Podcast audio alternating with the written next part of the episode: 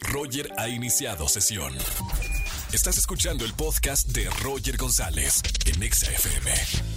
Seguimos en la estación naranja, soy Roger González. Llegó el momento de enterarnos de lo que pasó el fin de semana con los espectáculos. Como todos los lunes, mi buena consentida, adorada Erika González. ¿Cómo estamos, güerita? Muy bien, Roger, espero que tú también y toda la gente que escucha XFM. Es lunes de espectáculos y nos arrancamos con la información. Hablemos de Peso Pluma, así es porque pospuso cuatro conciertos en Estados Unidos. Son parte de su gira Doble P. Se trata de su presentación en Chicago e Indianápolis el 29 y el 31 de octubre y las de Alabama y Milwaukee del 2 y el 4 de noviembre.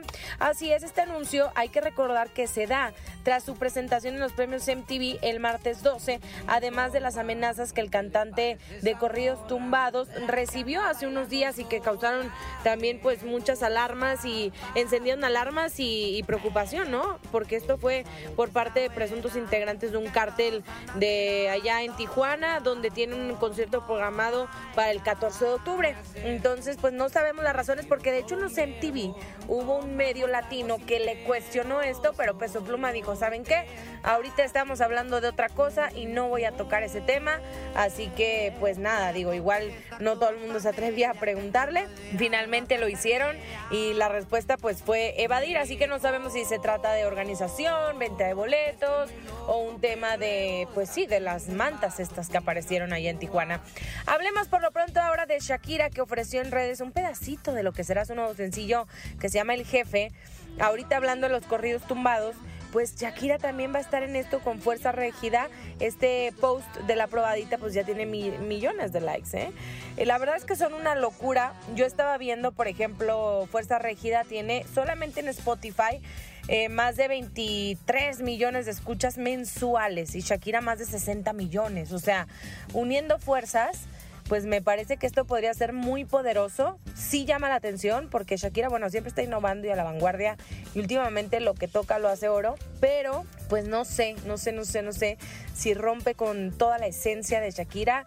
Habría que escucharlo, no nos podemos adelantar, eso es lo que yo creo.